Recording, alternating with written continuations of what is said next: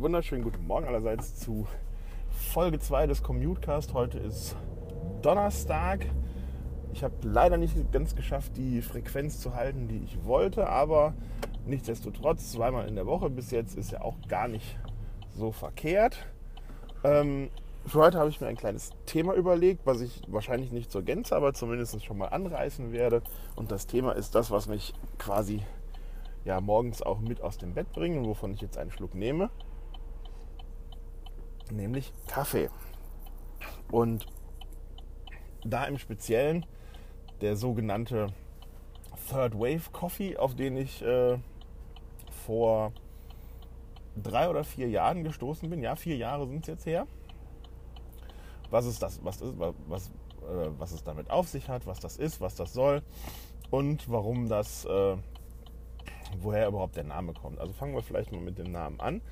Third Wave of Coffee legt ja schon mal irgendwie nahe, dass es auch eine Second Wave und eine First Wave of Coffee gegeben hat. Und genauso ist es auch. Ähm, ganz grob kann man sagen, die First Wave of Coffee äh, war im Prinzip, man könnte sagen, so ungefähr kurz nach dem Zweiten Weltkrieg, die 60er Jahre, als Kaffee ähm, als ja nicht mehr als Luxusgut galt, sondern als äh, sondern sich langsam zum Massenprodukt entwickelt. Heißt also die großen Zeiten von Röstereien wie Chibo, Edusho, Jakobs, Dahlmeier und wie sie nicht alle heißen, ähm, die also Kaffee im großen Stil und in immer gleichbleibender Anführungszeichen unten Qualität Anführungszeichen oben äh, zu konkurrenzfähigen Preisen präsentiert haben und somit halt der Kaffee in Form von Bohnenkaffee oder beziehungsweise von gemahlenem Kaffee oder von Instant-Kaffee Einzug gehalten hat in Haushalte weltweit, also Deutschland und alle anderen Länder mehr oder weniger auch. Das ist sozusagen die erste Welle des Kaffees, sprich Kaffee als Massenprodukt, könnte man sagen. Dann die zweite Welle des Kaffees begann eigentlich auch schon so in den 60er, 70er Jahren, schwappte dann irgendwann später zu uns und äh, ist im Wesentlichen getragen von großen Kaffeeketten. Ähm, in Amerika gibt es Pete's, ähm, hier aber vor allem getragen durch Starbucks, sprich also das, was ich immer scherzhaft als äh, komplette Mahlzeit getarnt als Koffein-Heißgetränk äh, bezeichne. Also sozusagen Kaffee irgendwie zu in einen, ja, weiß ich nicht, Drink, Ereignis, was auch immer zu verwandeln ähm, und sich dadurch zumindest schon mal auf eine andere Art und Weise mit dem, äh, mit dem Getränk Kaffee auseinanderzusetzen. Das kann man so sagen, ist die zweite Welle. Da fällt dann auch zum Beispiel das Phänomen des Coffee to Go mit rein, ähm, was da ähm, immer mehr aufgetreten ist im Rahmen dieser zweiten Welle und durch Starbucks und Konsorten. Ja, und dann gibt es jetzt, äh, sind wir jetzt sozusagen in der dritten Welle des Kaffees. Das ist tatsächlich noch nicht wirklich eine Massenbewegung, kann man sagen, sondern eher ein naja, Randphänomen ist vielleicht wieder zu wenig gesagt, aber zumindest ein, äh, ja, ein, äh, eine Nischengeschichte, sagen wir mal.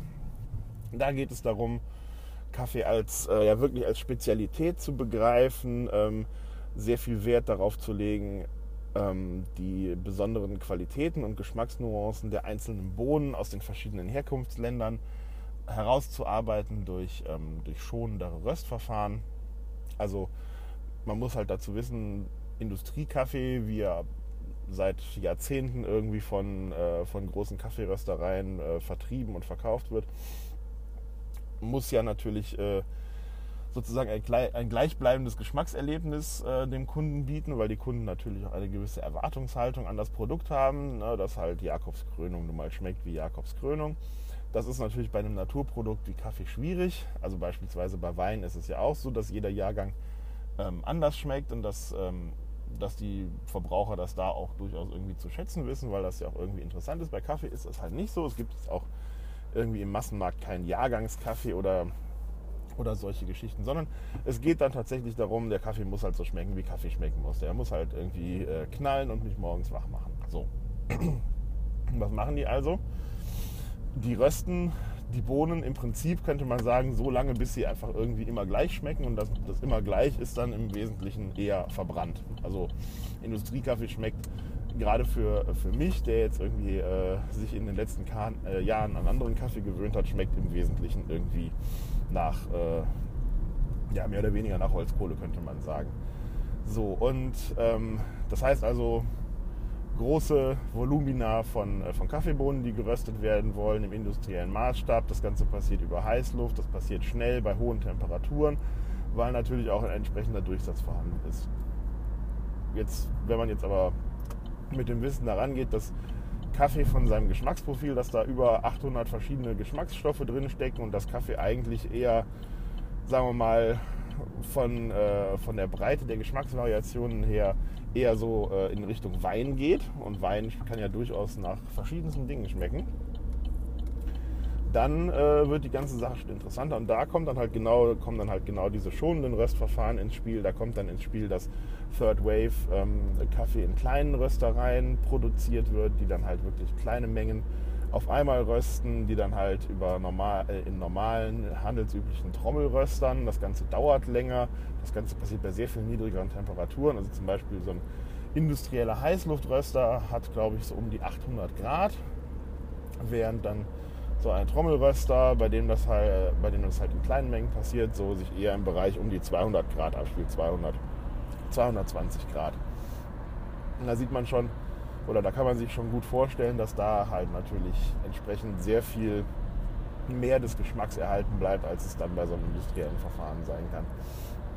Plus, was halt auch wichtig ist, ähm, sozusagen von der Bohne in die Tasse bei Third Wave äh, Röstereien weiß man im Regelfall sogar nicht nur, wo das Anbaugebiet ist, also wo das Land ist, sondern man kennt auch den den Kaffeebauern, der das Ganze angebaut hat, der wird dann auch gerne auf den Verpackungen äh, vorgestellt. Es ist sehr häufig so, dass, ähm, dass solche kleinen Röstereien auch lokale Projekte vor Ort unterstützen, dass dann zum Beispiel in den entsprechenden Dörfern, wo der Kaffee herkommt und mit denen man kooperiert, dass dann da beispielsweise Brunnen gebaut werden oder andere Projekte unterstützt werden, halt durch den Verkauf des Kaffees. Das Ganze heißt, für mich hat das Ganze auch irgendwie so eine, ähm, so eine soziale Komponente, sprich ähm, das Ganze geht dann halt auch wirklich direkt an den Erzeuger, wird nicht über irgendwelche ähm, Zwischenhändler und Verkäufer, die dann auch noch ihr Stück vom Profit haben wollen, die knapsen dann irgendwas vom Kaffeepreis ab und letztendlich landet beim Kaffeebauern dann so gut wie nichts.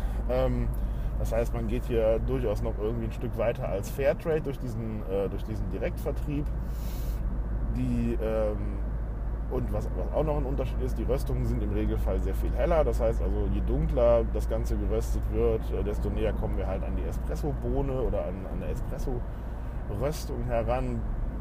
Third Wave ist gerne heller geröstet, was natürlich auch wieder andere Geschmacksnuancen hervorlockt und so weiter. Und so weiter und so weiter. Da gibt es sehr viele, sehr viele Artikel, sehr viele äh, lesenswerte ähm, Blogbeiträge im Netz zu. Wenn man nach Third Wave Coffee sucht, findet man da wirklich einiges. Und das ist so im Prinzip äh, die Art von, äh, von Kaffee, zu der, ich, äh, zu der ich gestoßen bin. Und da ich diese ganze äh, Geschichte hier morgens sehr gerne kurz halten möchte, ähm, erzähle ich dann in der nächsten Episode quasi meine persönliche Kaffeegenese, genieße jetzt meinen äh, äthiopischen Kaffee von der Rösterei 4, den ich mir heute Morgen noch gemacht habe. Und äh, wir hören uns beim nächsten Mal.